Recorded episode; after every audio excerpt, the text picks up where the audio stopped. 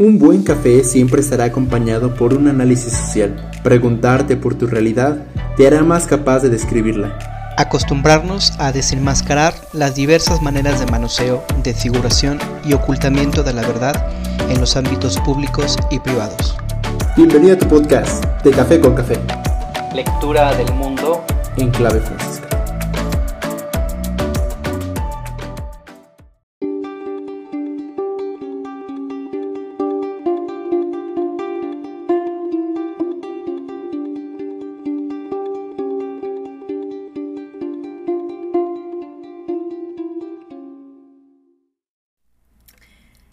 Fíjense que ahorita eh, me ponía a pensar desde hace cuánto que no subimos un podcast, la verdad no, no recuerdo, pues han sido este, semanas un poco complicadas en cuestión del estudio, más que todo de las actividades ya este, propias del, del semestre, eh, la escuela de la fe, ya estamos por concluir el, pues el año, el año académico, pues entonces sí es con mucho trabajo, gracias a Dios.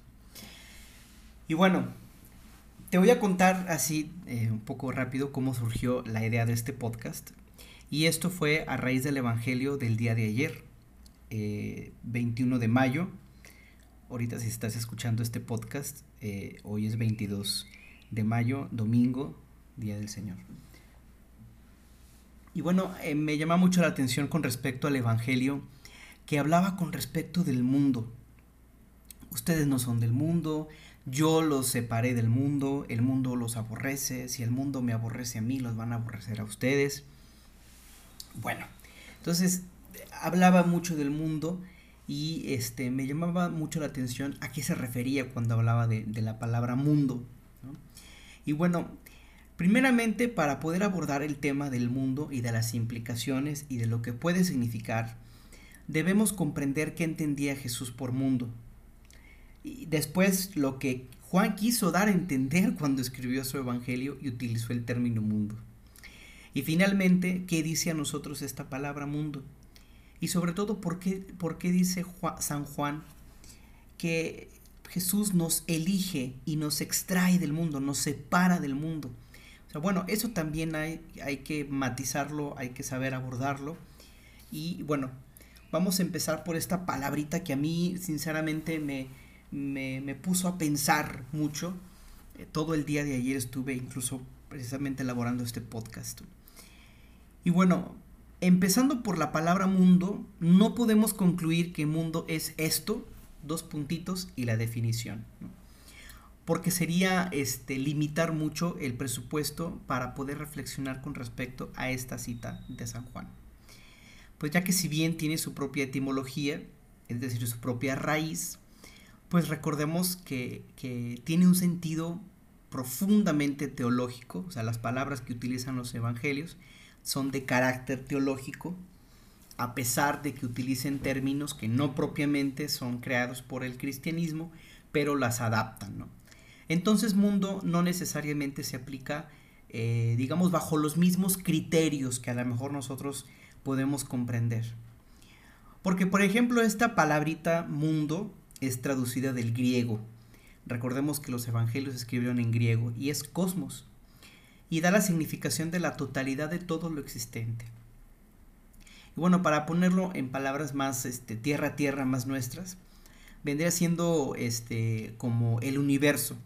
Si se fijan, el universo es en su conjunto aquello que reúne todos los componentes que existen. Háblese de galaxias, háblese de, sistemas solares, de planetas, de estrellas, y todo lo reúne en su totalidad. De hecho, cosmos lo, identificamos más como esta cuestión del universo. Homero, este escritor griego, cuando emplea la palabra en la Iliada, lo utiliza para describir lo ordenado. Es decir, el cosmos, antes de entenderlo como mundo, como el, globo terráqueo, ¿no? la Tierra, el planeta Tierra, es el resultado de poner en orden algo que previamente estaba en un caos. De hecho, en el Génesis vemos como había mucho caos y Dios le da orden, le da cosmos. Entonces, digamos que se le da forma a aquello que no lo tiene. por ejemplo, en nuestro cuarto, a veces que está todo desordenado y tiene forma menos de cuarto, vamos nosotros poniendo las cosas en el lugar en el que tienen que estar y podemos ver con más claridad. Bueno, así es una forma de poder acercarnos a la palabra mundo como cosmos.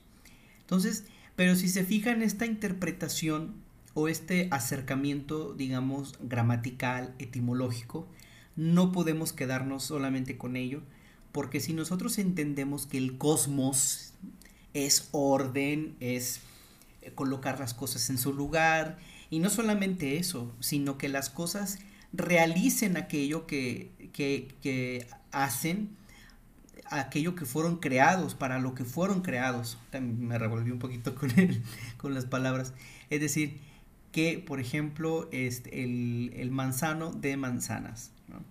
Entonces, que las aves eh, canten, que las aves vuelen, por poner ejemplos, ¿no? Son, esto también es parte del orden, que las cosas hagan aquello para lo que fueron creadas, ah, hasta que encontré las palabras.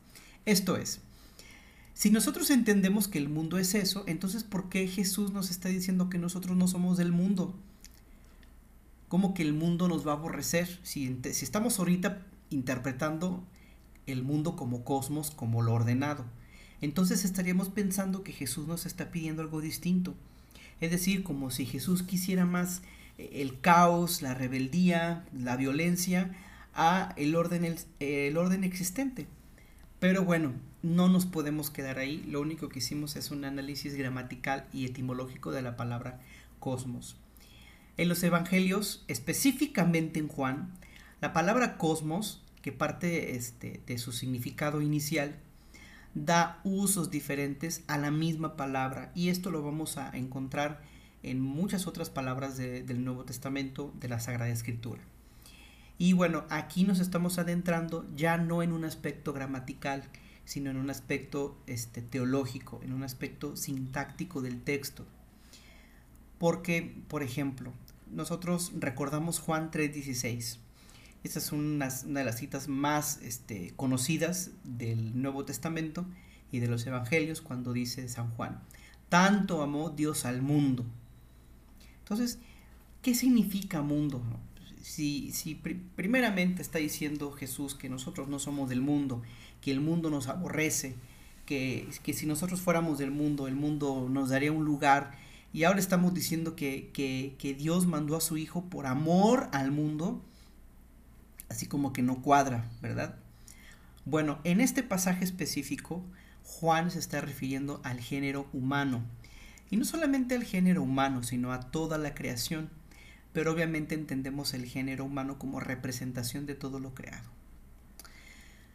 Vamos bien. En segundo lugar, la palabra mundo también puede significar el sistema humano, ojo, el sistema humano de elementos que determinan una cultura este, llámese por ejemplo la cultura griega, la cultura romana, después la unión de estas dos, eh, la greco-romana, aspectos religiosos, por ejemplo tenemos eh, eh, el, judaísmo, el cristianismo, el islamismo, corrientes filosóficas como el estoicismo, el sofismo, bueno, e, en fin, también se puede aplicar el mundo a través de estas consideraciones. Por ejemplo, tenemos un texto en la primera carta de San Juan donde se puede aplicar precisamente esta interpretación. Dice San Juan, sabemos que somos de Dios y el mundo entero está bajo el maligno. ¿A qué se refiere esto? Es decir, cuando decimos el mundo entero, ¿verdaderamente estamos diciendo algo negativo? Es decir, como si el mundo y todo lo que, todo lo que le compone es algo siempre que está en contra de Dios. No necesariamente tenemos que ver el contexto en el cual está puesta la palabra. Aquí en ese sentido, aquí hay algo clave para poder hacer la interpretación. Cuando pone está bajo el maligno. Y cuando hablamos del maligno, hablamos del demonio, del diablo, de Satanás, y hablamos del acusador, hablamos que el, el que divide, hablamos que el que solamente tiene la función de destruir y no utiliza el término de la unidad. Entonces, si lo ponemos en estas categorías, podemos hacer una distinción en cómo una misma palabra puede tener aplicación diferente en contextos diferentes. Entonces, sobre todo para que vuelvan a estas, a, estas citas y puedan ver cómo esta palabra mundo se utiliza en muchas ocasiones, pero no necesariamente su aplicación es la misma. Y esto es muy importante porque no basta con identificar el origen de las palabras, sino que necesitamos buscar el contexto en el que se desarrollan. Pero podemos ir incluso más allá, no solamente el contexto, sino el sentido teológico. Vuelvo a lo mismo, el sentido teológico. Esta es la clave. Porque solo así vamos a poder entender, este, por ejemplo, el, eh, el Evangelio de San Juan, aquí lo tengo, 17, 15, 16. Y nos dice lo que el Señor desea. En esta oración sacerdotal dice, no ruego que los quites del mundo. Ah, caray, bueno, pues si, primero nos está diciendo que, que, ustedes no son del mundo y que yo los he separado, ahora nos está diciendo Jesús al Padre, pues no, sabes que no los quites. Pero dice a continuación, sino que los guardes del maligno, es decir, los separes, no hagas que el maligno no, le dañe, ¿no? porque no son del mundo, pero están en el mundo. Dice Jesús, yo tampoco soy del mundo. Entonces, aquí podemos entender que esta concepción de mundo está más en relación a un sistema organizativo. Es decir, nosotros no es que pensemos como piensan los romanos, no es que pensemos como piensan los paganos. Y esto no es en una forma peyorativa, no significa que decir, nosotros como no pensamos como los romanos, significa que somos los buenos y ellos son los malos. No, sino las aspiraciones, las aspiraciones que, que, estos sistemas de, de organización tienen que van en contra del Evangelio. Y ya después vamos a ver cuál es el punto clave del Evangelio, ¿no? Ah, y bueno, pues entendiendo ya este, que por mundo Juan pues, este, se refiere a aquello que está en contra del Evangelio, necesitamos en verdad cuestionarnos cómo se ha entendido el mundo hasta ahora en nuestro lenguaje religioso. Yo te pregunto, ¿cómo has entendido tu mundo cuando te dicen es que el mundo el mundo eh, este, siempre está en contra de Dios, o el mundo, hay que salir del mundo, hay que fugarnos del mundo para estar en relación con Dios. Bueno, ¿cómo lo entiendes? ¿Cómo podrías tú dar una significación de lo que comprendes como mundo? Y bueno, simplemente este, podríamos decir que mundo es todo aquello que se desvía del camino de la santidad. Entonces, pero cuando digo todo aquello que se desvía del camino de la santidad, bueno, aún así tenemos que especificar, tenemos que decir, bueno, ¿y qué es todo aquello? Bueno, aquí en este preciso momento estamos entrando al mundo de la materialización, es decir, aquello que nosotros necesitamos darle forma y figura para poder señalarlo con, lupa pues, y, con todas las de la ley. Por ejemplo, este, cuando nos dicen de mundo, ¿acaso no pensamos que el mundo es eh, el mundo de los lujos, y bueno, eh, los lujos obviamente lo dan, por ejemplo, las joyas, el dinero, carros de último modelo. O pensamos que el mundo y sus excesos, o el mundo y sus vicios. Pero pues, ¿qué vicios? Pues tenemos el alcohol, las drogas, la pornografía, el juego, bueno, infinidad de cosas. E incluso pensamos el mundo como formas de vida. Por ejemplo, pensamos que el mundo es aquellos de los que se, se sobreexaltan, que están saciados de poder, de riqueza, los corruptos, los asesinos, los narcotráficos, los narcotraficantes, perdón. E, entonces vamos identificando el mundo ya no como un sistema, sino como personas o cosas concretas. Y eso es una forma como se ha ido evolucionando precisamente este concepto. Y tendremos que volver a interpelarnos sobre el valor en sí mismo de las cosas, porque ojo, Comúnmente decimos que el dinero es malo y todo lo que tenga que ver con el dinero es malo por sí mismo, pero el dinero en sí no tiene valor. Si nosotros vemos es solamente una monedita, es, un papel que, nosotros lo nombramos como billete. Es decir, el hombre es el que le da valor a esto que nosotros conocemos como dinero. Aunque también, y esto también hay que reconocerlo, que el dinero le da valor al estatus de una persona. Pero por ejemplo, pensemos en una moneda, en la moneda más cotizada. Y ustedes ya se imaginarán que estoy hablando del dólar. Pero bueno, por más internacional, por más necesaria que sea y por más importante que es en los comercios, en el mercado internacional, Por ejemplo, si queremos pagar en una tiendita de la esquina, ¿ustedes creen que nos van a aceptar ese dólar? Lo primero que nos van a decir, oye, yo no sé, yo no acepto esa moneda, págame con pesos mexicanos. Entonces, un ejemplo así de sencillo demuestra que el valor del dinero no es absoluto, porque si fuera absoluto, valdría lo mismo en cualquier lugar. Y claro, podríamos, me podrían decir, oye, pues es que estás hablando del dólar, pero habla del dinero en sí mismo. Bueno, pues claro, independientemente de la moneda, este, yo por ejemplo con el dinero no puedo comprar la felicidad. O yo con el dinero no puedo comprar la salud. O yo con el dinero no puedo este, comprar este, la vida. Simple y sencillamente son cosas que no tienen valor. O sea, bueno, no es que diga que no tienen valor, o sea, que no tienen una, una cotización, mejor dicho. Entonces, el ejemplo es, es muy claro y es decisivo para demostrar que el dinero no es en sí una totalidad. Entonces, ¿a qué quiero llegar con esto?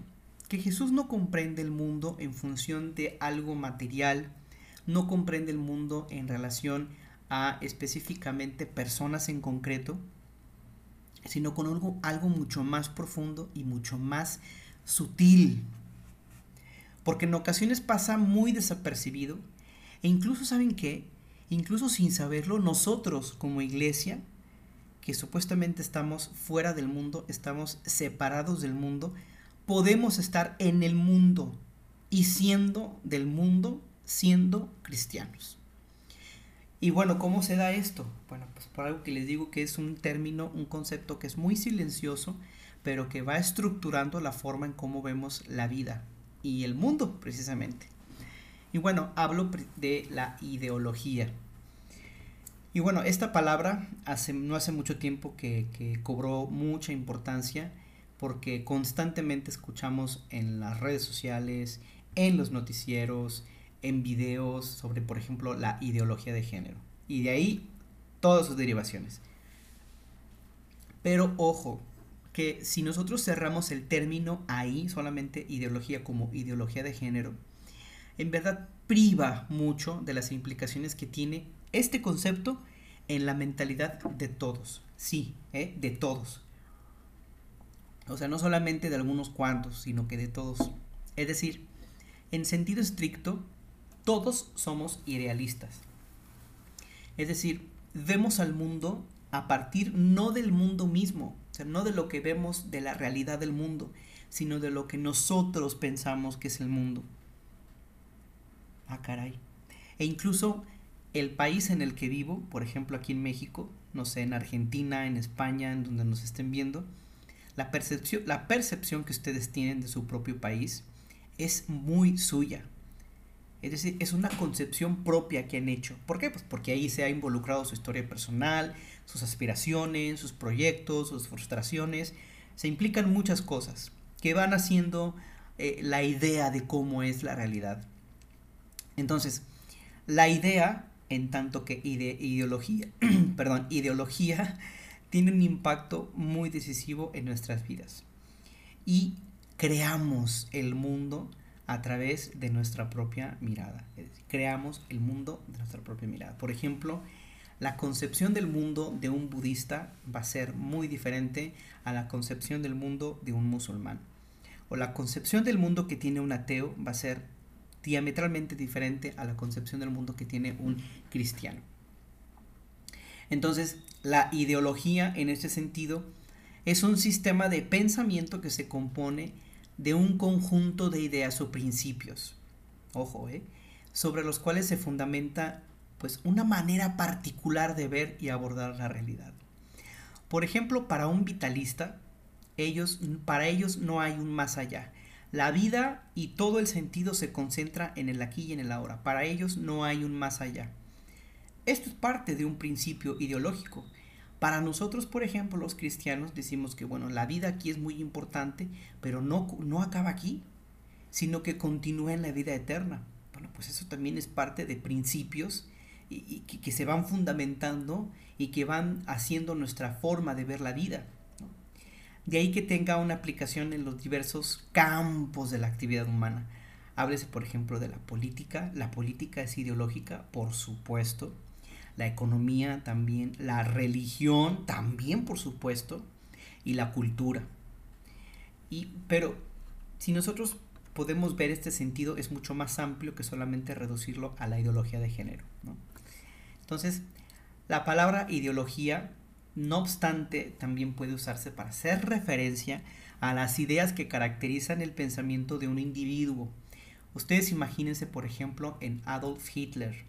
E, esta persona, este personaje de la historia, a través de él, cómo fue concibiendo el mundo a través de la realidad que estaba viviendo, negó esa realidad y empezó a maquinar precisamente por las ideas, por, por medio de una ideología, cómo quería ver a una Alemania, una Alemania ya no sometida, una Alemania ya no destruida, sino poderosa, aria, este, y como un imperio, pues.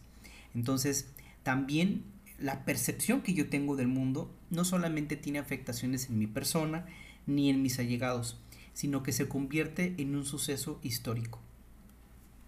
Bueno, ¿y por qué hablo tanto de la ideología? Porque parece que pues la ideología como que suena a un concepto más actual, pero es que en verdad, si nosotros ponemos o entendemos la ideología como mundo, puede ser la, explicación o la ampliación del concepto de una forma mucho más interesante. Así rápido, ¿eh? no me tardo. Para el filósofo este, esloveno Zizek, es, la ideología puede entenderse desde tres conceptos y van a ser claves para poder entender el Evangelio de que, que leí. Este, el, ahorita les paso mí la cita bíblica las que no la tengo aquí. Y habla de los conceptos de la imaginación, el deseo y la realidad. Y aunque estas tres parecen no decir nada, bueno, habrá que agregar un ingrediente fundamental. Repito, la imaginación, el deseo y la realidad. Si las, las vemos separadas, pues, eh, pues parecería que no tienen nada en común pero pueden engarzarse por medio de este último elemento que es la falta. La falta. Aquí Zizek, eh, por ejemplo, eh, utiliza mucho a Hegel con su fórmula dialéctica de tesis, antítesis y síntesis. Y bueno, ay Dios, pues qué rayos tiene que ver esto con el Evangelio. Bueno, ya voy para allá. Y créanme, se está poniendo muy, muy interesante. Y voy a poner un ejemplo que espero que ayude a ilustrar un poquito esto.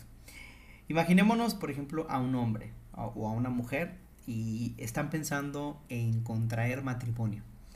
Y bueno, si están pensando en, eso, dirían algo así como, ay, pues me quiero casar. Esa es la tesis. ¿Cuál sería la antítesis? Como una negación o una, una contraparte. Es decir, pues mm, estás soltero, estás soltera y no estás casado. Entonces, esa negación me lleva precisamente a la síntesis, es decir, a la unión entre la tesis y la antítesis. ¿Y cómo se resolvería la síntesis? Bueno, así. Me quiero casar, pero estoy soltero. Por consiguiente, debo de buscar una mujer para contraer matrimonio. Entonces, si se fijan, todo este proceso este, de análisis radica en la falta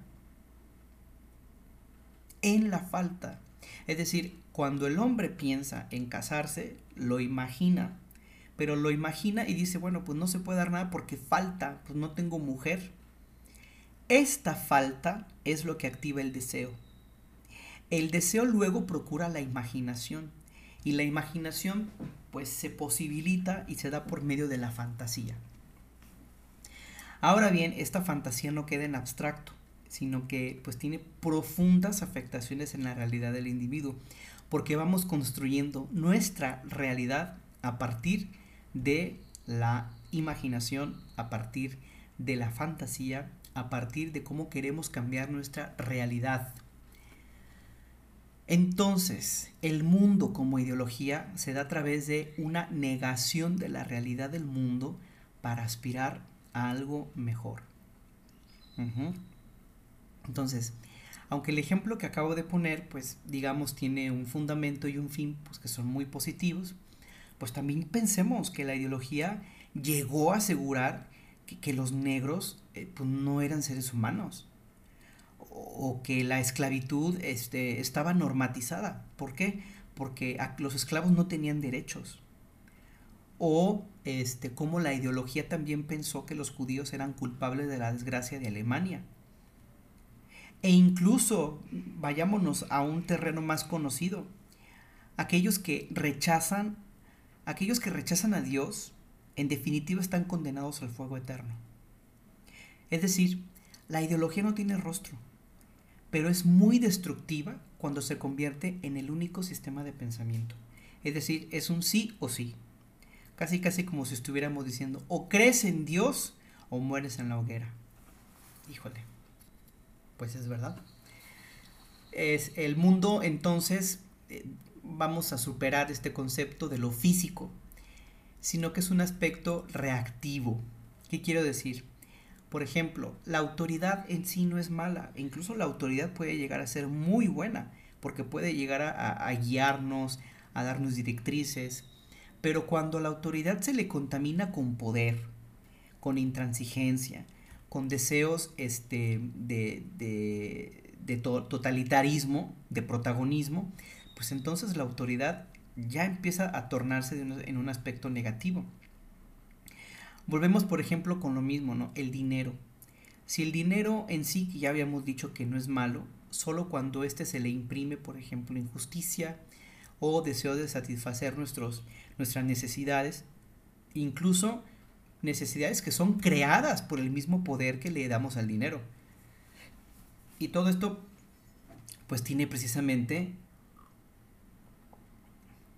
Perdón, es que estoy tomando café. Obviamente todo esto tiene una este, causa ideológica. Es decir, parece que nosotros los seres humanos queremos imponer la idea sobre la realidad. La idea sobre la realidad. Por ejemplo, si se fijan, todo esto que estamos haciendo es producto de nuestras ideas. Por eso ya en un podcast hablamos de la importancia de las ideas. Eh, y en esto, eh, pues prácticamente se está refiriendo. Por ejemplo, en el contexto religioso del tiempo de Jesús, solamente para darnos una idea, la, ideología religiosa estaba marcada por la interpretación eh, un tanto arbitraria, un tanto no, de la ley. Pero bueno, eso es de los judíos. Nosotros, ¿qué acaso nosotros como iglesia este, estamos exentos de esto? De poder concebir a Dios de poder concebir la religión y el Evangelio como un aspecto ideológico, de, no sé, sin saberlo, ser del mundo ideológico, es decir, mm, vivir, rezar, pensarle a un Dios que está maquinado desde una ideología religiosa y no desde la realidad del Evangelio si se fijan, esto ya no es solamente aquello que es contrario al Evangelio, sino que puede estar incluso muy, muy adentro de las comunidades este, cristianas. Sin embargo, muchas personas reducen que no ser del mundo es precisamente ir contracorriente. Y cuando decimos, no, es que nosotros vamos contracorriente, significa que estamos en contra o vamos en contra de los colectivos como LGTB, los pro aborto, la ideología de género, o este asfixiante capitalismo, cuando lo primero que nos pide el Señor, al no ser del mundo y no pensar como el mundo, es esto, ¿eh? no reducir el Evangelio a criterios ideológicos. Y en ese sentido es muy marcado esto, no idealizar a un Dios que descarga su ira contra los impíos, que condena a los que eh, niegan su existencia. Es decir, o no reducir la fe a puros ritos y ceremonias, sino que el Evangelio parte de una experiencia muy concreta y definitiva. El amor misericordioso del Padre. Ojo, del Padre. Esa es la forma en la que Jesús se refería a Dios, Padre. Cuando hablamos de Padre no estamos hablando de un Dios vengativo, sino un Dios paterno o materno que hace llover sobre buenos y malos, hace salir su sol sobre justos y pecadores. Y es tan importante esto, hermanos, hermanas, porque si no comprendemos estas palabras, entonces malinterpretamos lo que sigue. ¿Qué es lo que sigue en este texto del Evangelio? Cuando Jesús dice, pues al elegirlos, yo los he separado del mundo. Yo los he separado del mundo. Y entendemos separarlo como estamos consagrados a Dios. Y esto necesitamos, antes de, confesarlo como, como, como criterio de fe, necesitamos ponerlo bien en claro. Porque esto de ser elegidos, esto de ser separados del mundo, no significa que el cristiano sea algo puro, santo, sin mancha. A lo que necesita una contraparte, ¿no? ¿Y quiénes son la contraparte? Los corruptos, los asesinos, los ateos, los promiscuos, etc. Nietzsche, ya en su libro La genealogía de la moral, hace una crítica muy fuerte precisamente al modelo prefabricado por el mismo hombre.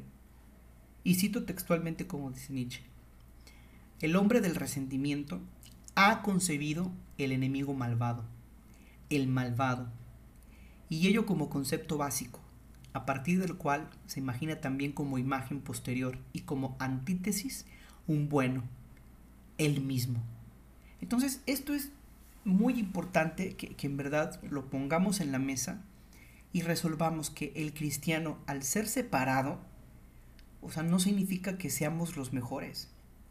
Porque si nosotros nos ponemos en la categoría del bueno, evidentemente necesita su antítesis, su, contraparte. ¿Y quién es, qué, es lo contrario a lo bueno? Pues lo malo. Entonces, aplicado a esta reflexión, tiene en verdad consecuencias muy graves que sí debemos de advertir.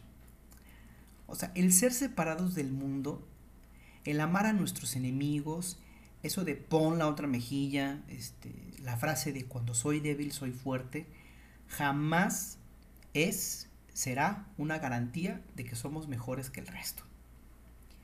Es decir, que por hacer esto que estamos haciendo, no significa que somos mejores que aquellos que no son cristianos. Puesto que es precisamente estas conclusiones ideológicas, mundanas, aquello que hace que ante nuestra bondad, ante nuestras buenas obras, ante nuestros buenos actos, pues sea necesaria la existencia de la maldad. Y claro, identificar la maldad a partir de mi bondad, pues se distingue en todo aquello que no es como yo. Entonces, todo aquello que no es como yo, todo aquello que no es como lo que el cristiano se espera que sea, es malvado. Y en esto tiene mucha razón Nietzsche, que es un férreo crítico ateo del cristianismo. O sea, es decir, el pensar que nosotros por ser separados del mundo somos buenos, somos los santos, somos aquellos que estamos más cerca de Dios, esto es producto de la ideología. Producto de la ideología. Y producto del mundo. Y en esto nos ha sacado este Cristo, de estas ideologías, de pensar que, el ser humano puede este, hacer distinciones entre ellos mismos, cuando lo más elemental, lo más común entre nosotros es que somos personas y que somos seres humanos. Entonces, ser separados de la ideología, en tanto que mundo, es precisamente ser empáticos. ¿Pero empáticos con quién? Pues con la realidad, y cuando hablo de la realidad es hablar de los matices de la realidad. Es luchar por un orden no ideológico, sino humano. Y esto así lo entendió Martin Luther King, Mahatma Gandhi, la Madre Teresa de Calcuta y tantos hombres y mujeres que supieron que ser separados del mundo implica renunciar a la fantasía, a la fantasía religiosa, a la fantasía incluso fanática de un Dios que solamente cumple los caprichos a quienes sí cumplen sus preceptos, para ser solidarios con el drama de una realidad humana que exige más nuestra presencia que nuestros discursos. Entonces, ser separados del mundo, elegidos y separados del mundo, significa que estamos llamados a ser solidarios con la realidad humana, provenga de donde provenga. Sea cristiano, sea musulmán, sea judío, sea ateo, sea masón, sea lo que sea. Es decir, nosotros no estamos llamados a polarizar posturas, sino que necesitamos escuchar, dialogar, como aconsejara nuestro Padre San Francisco al hermano ministro en una carta. Eh, mira, cuando quería ver si lo podía corregir, mira, no lo corrijas. No quieras que sean mejores cristianos. Ámalos, así sin más. Imagínense. Porque querer cambiar a una persona también es producto de una ideología. Fíjense cómo, cómo la ideología llega hasta terrenos tan comunes a nosotros. Porque si yo quiero cambiar al hermano, pues evidentemente y de forma inconsciente y a lo mejor sin querer hacerlo, lo quiero cambiar a la concepción que yo tengo de él, a la idea que yo tengo de él. Y San Francisco dice al hermano ministro, no, no, no quieras que sean mejores cristianos, ámalos. Hoy en día el discurso ideológico, este, pues no es nuevo, sino vemos como estas ansias de poder, estas ansias de, aplastar, estas ansias de querer imponer una idea por encima de la realidad, pues son milenarias. Entonces el cristiano eh, es un embajador de la humanidad y está fuertemente llamado a esa unidad que no conoce ni de credos, ni de color de piel, ni de preferencias, ni de estatus social, sino que puede llamar al otro simplemente hermano, hermana. Así de sencillo. ¿Cómo la ven? Interesante, ¿no? ¿Cómo podemos nosotros articular nuestro discurso? Pero realmente sería esto a lo que estamos llamados, a decidir quiénes sí y quiénes no. Bueno, pues esa es una tarea que tenemos que reflexionar. Bueno, esto es todo por el día de ahora. Muchas gracias por escuchar. Nos vemos en otro episodio más de Café con Café, lectura del mundo en clave franciscana. Adiós.